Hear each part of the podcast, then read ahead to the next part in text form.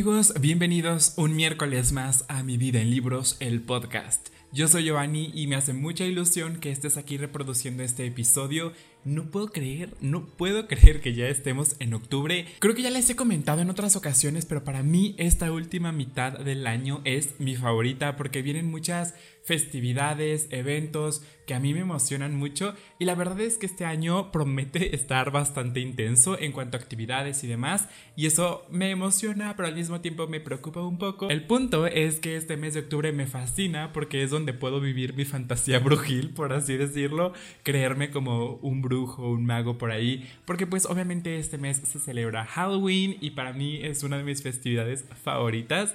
De verdad que me gusta mucho como todo este ambiente que se respira y no sé, me encanta. Entonces ya quería que llegara este mes para empezar a recomendarles libros ideales para estas épocas. Y justamente este episodio va de eso. Voy a tratar de subirles todo este mes de octubre episodios que tengan relación con libros spooky o con este tipo de temas. Así que estén muy pendientes porque se vienen recomendaciones súper interesantes. El episodio de esta semana se trata sobre libros que aborden el tema de la magia, ya sea libros de brujas, libros de magos y demás, que he leído a lo largo de mi existencia. Y miren que revisando justamente mi librero para hacer pues la lista de este episodio, me di cuenta de que tengo un montón de libros sobre brujas, magia, magos me encanta, es un tema que me fascina y de verdad, o sea, si tú quieres venderme un libro de manera sencilla, solo tienes que decirme es de magia o es de brujas y yo ya automáticamente voy a querer leerlo.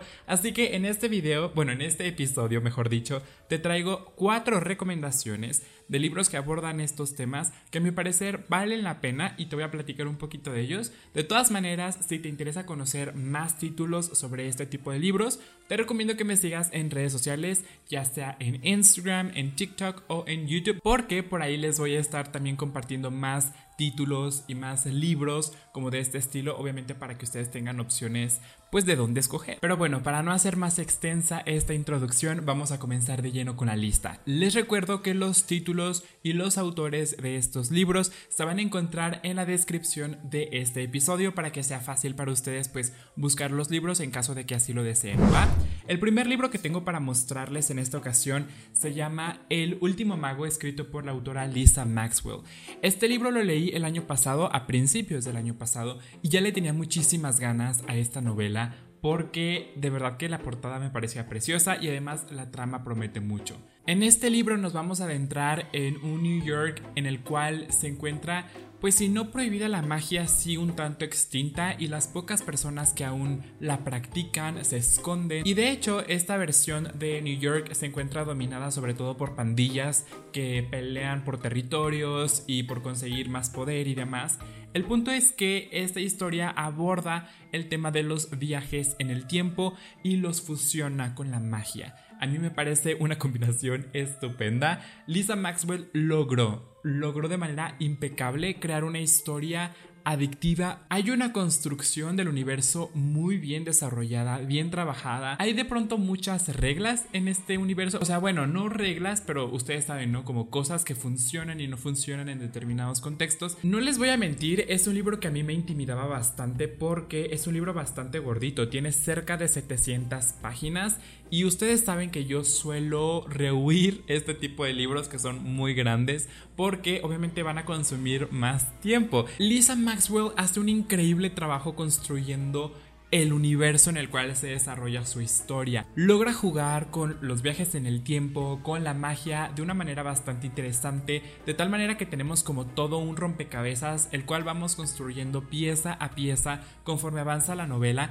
y se nos van presentando diferentes personajes, teorías, hay muchísimos giros en la trama. Creo que es una fantasía muy bien lograda. De verdad que yo estaba fascinado con esta historia desde las primeras páginas. La escritura es muy fluida, así que no le tengan miedo a esta cantidad de páginas porque se pasa volando. Realmente la escritura de la autora es muy amigable de tal manera que ustedes pueden seguir y seguir y seguir leyendo y cuando menos se lo piensen ya van a estar casi que a la mitad, si no es que al final del libro, porque número uno, la historia engancha bastante, tiene demasiada acción, hay demasiados giros en la trama, los personajes son bastante llamativos, hay algunos que fluctúan un poco entre estos tonos de grises que no sabemos si son buenos o son malos. Y por cierto, este es el primer libro en lo que creo que es una trilogía, si mal no recuerdo. Hasta el momento se encuentran publicados los dos primeros libros en español, si mal no recuerdo. Solo he tenido la oportunidad de leer este primer libro. Espero pronto hacerme con el segundo porque de verdad le tengo muchas ganas. El segundo libro que tengo para recomendarles es un libro que me encantó de principio a fin. Yo no pensé que me fuese a gustar tanto como lo hizo. O sea, yo esperaba que me entretuviera, pero quedé picadísimo desde las primeras páginas. Y me estoy refiriendo a El Reino de los Malditos, que es la primera parte en la trilogía de El Reino de los Malditos, escrito por Kerry Maniscalco, que ya por fin, por fin puedo pronunciar el nombre de la autora, porque por ahí en TikTok les hice un video hablándoles de este libro precisamente cuando lo leí y les dije que no podía pronunciar a la autora, de verdad que lo intenté varias veces y para mí era como un trabalenguas, pero afortunadamente ya lo puedo pronunciar con un poquito más de seguridad y dignidad. Y la verdad es que este libro me gustó bastante. Es un libro que básicamente su portada y el título ya nos grita de qué trata y es obviamente sobre magia. Aquí conocemos a Emilia y a su hermana, que ambas provienen de una familia de brujas, sin embargo no es como que lo vayan divulgando por la vida, porque en realidad en este contexto o en este... Sí, pues en este contexto en el cual se desarrolla la historia, la magia no está muy bien vista, entonces ellas practican la magia pero de manera muy oculta, o de manera así como secreta, como para no llamar la atención. Sin embargo, una serie de asesinatos bastante peculiares comienzan a suceder en la aldea o en la colonia en la que ellas viven, lo cual despierta el interés de varias personas porque esto no es algo que suceda todos los días, ¿sabes? Entonces, obviamente comienzan a especular sobre qué se tratará, qué podrá significar, por qué están muriendo estas personas. Y es entonces cuando la hermana de Emilia es asesinada. A raíz de este acontecimiento bastante fuerte para la vida de Emilia, ella decide investigar sobre quién es el asesino, quién es la persona o el ser que está detrás de estas muertes. Y es justamente en uno de estos procesos en los que está en búsqueda de información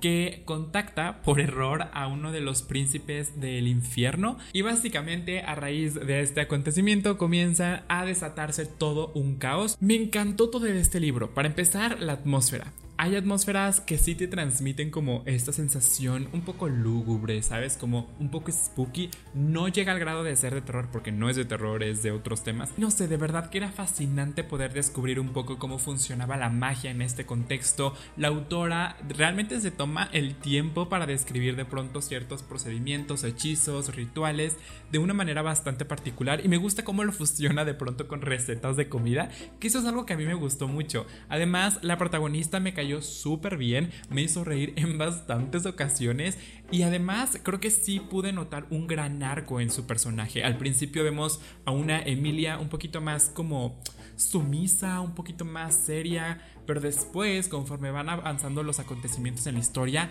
su personalidad cambia, se hace más fuerte, es una guerrera y me encanta. Además de este otro personaje que es un príncipe del infierno, me encantó. O sea, yo estaba viviendo la fantasía de mi vida leyendo este libro. Además, es una lectura cargadísima de acción. Hay un montón de escenas que yo estaba de que fascinado, impresionado con todo lo que estaba sucediendo y yo de verdad quería saber quién era el asesino responsable detrás de estas muertes, qué estaba sucediendo y de verdad que poco a poco la autora nos va presentando diferentes caminos por los cuales puede ir la novela. Pero bueno, en general sepan que es una lectura que me encantó. Es un libro no tan denso como el anterior. De hecho, este libro tiene cerca de 400 y cachito páginas que se pasan nuevamente volando porque la escritura de la autora se presta para eso y además la historia tiene un ritmo súper vertiginoso, así que súper adictiva. La tercera recomendación es una historia, o bueno, es un libro que yo tenía muchas ganas de leer. Yo de verdad tenía fe, esperanza en que me iba a encantar porque había leído comentarios increíbles, había visto reseñas maravillosas en la comunidad de Booktube en inglés, que fue donde se hizo primeramente como el gran boom de esta novela. Cuando llegó a México y lo pude leer dije, mm, no lo sé, chica, no lo sé, no sé si me convence del todo, pero igual he visto que a muchísimos lectores les ha encantado, entonces pues igual se los recomiendo porque pues ya saben, el hecho de que a mí me guste un libro no quiere decir que a ustedes les vaya a gustar también, o también puede suceder al revés, ¿no? Que a mí no me guste un libro y a ustedes les encante, puede suceder, así que por eso quería incluirlo en esta lista. Y me refiero a Una educación mortal de Naomi Novik. Esta es la primera parte, creo que también va a ser una trilogía, ya se publicó la segunda parte o se va a publicar. La verdad no. No, ya se publicó la segunda parte y creo que ya viene la tercera, si mal no recuerdo.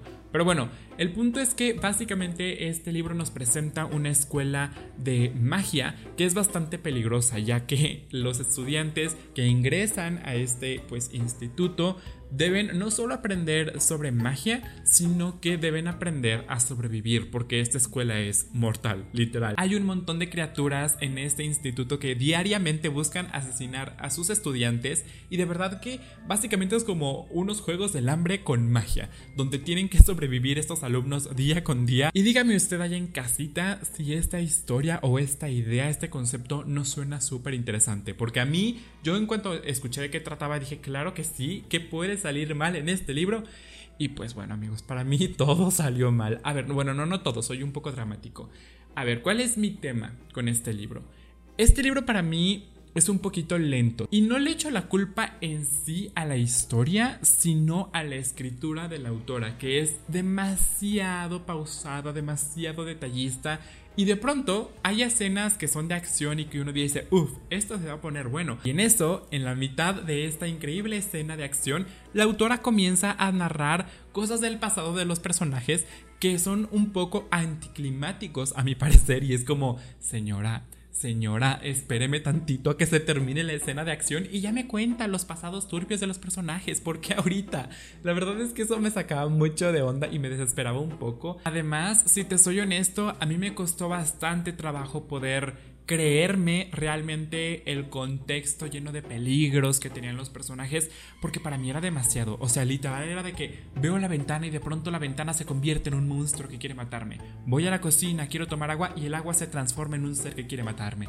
Me voy a bañar y en eso la regadera se transforma en un ser que quiere matarme. Hija, todo se transforma en un ser que quiere matarte. De verdad que llegaba un punto en el que decía, es que esto ya me resulta absurdo, realmente. Nunca me llegué a conectar demasiado con los personajes, con sus historias. No sé, simple y sencillamente creo que no fue una historia para mí, pero la idea es buenísima y he visto que a muchos lectores sí les ha gustado esta historia. Entonces yo creo que esta es una opinión impopular. No es una lectura mala, aclaro, es bastante entretenido pero no fue lo que yo esperaba. Sí tengo ganas de releer la historia porque pues a lo mejor lo leí en un momento en el cual no era el momento indicado para hacerlo, así que me gustaría darle otra segunda oportunidad. Pues igual les dejo aquí la recomendación por si les interesa y la portada está preciosísima.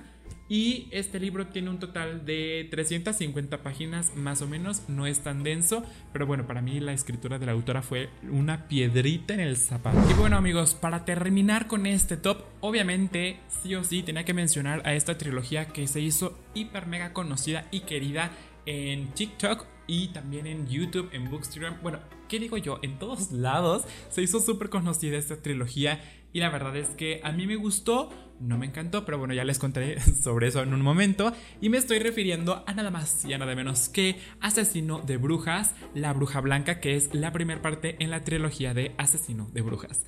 Yo ya leí la trilogía completa, ah, está escrito por Shelby Mahurin, se me había olvidado decirles. Pero bueno, yo ya leí la trilogía completa y creo, creo que esta trilogía ha sido una montaña rusa de emociones. Este primer libro nos presenta a Lou, quien es una bruja obviamente que se tiene que esconder debido a que en el contexto en el cual se desarrolla esta historia hay cazadores de brujas que obviamente las matan en la hoguera y pues ya sabemos como todo este procedimiento. Sin embargo, por azar del destino y para fortuna o desgracia de los personajes, Lou conoce a Raid. Raid es un cazador de brujas, de hecho pertenece digamos como a un grupo de cazadores bastante reconocidos en este contexto mágico.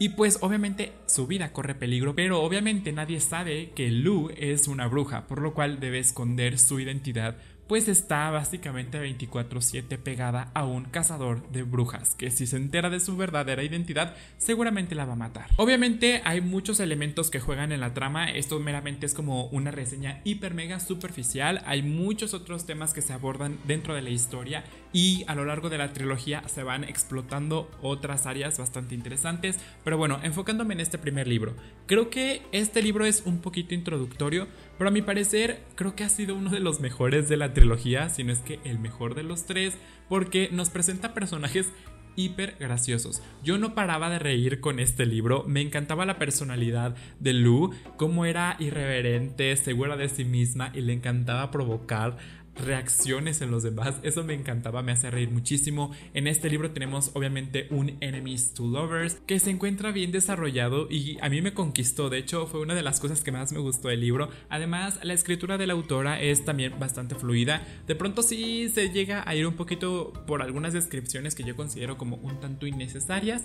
pero aún así tiene un ritmo bastante continuo y acelerado. Entonces, por eso no se preocupen. Eso sí, los finales. Los finales que escribe Shelby Mahurin es son cardíacos. O sea, de verdad prepárense para terminar este libro y querer el segundo inmediatamente. Así que si ustedes son de esas personas o esos lectores a los que les encanta tener como ya los siguientes libros a la mano por si se desesperan, tengan ya prácticamente toda la trilogía junta y aviéntense un maratón de esta historia. A mí me gustó mucho, creo que también el universo que nos presenta la autora se va expandiendo y se va trabajando mucho mejor a lo largo de los tres libros. Pero bueno, este libro es un poco introductorio, aún así creo que la van a pasar muy bien. Me encanta mucho cómo se ve el tema de la magia, aunque en este primer libro pues debido al contexto en el cual se desarrolla la historia, no vemos tan a profundidad la magia sino hasta el segundo y tercer libro, pero aún así creo que es una buena historia, es una historia bastante entretenida y como ya les dije, se hizo un boom en TikTok, en Instagram y en todos lados.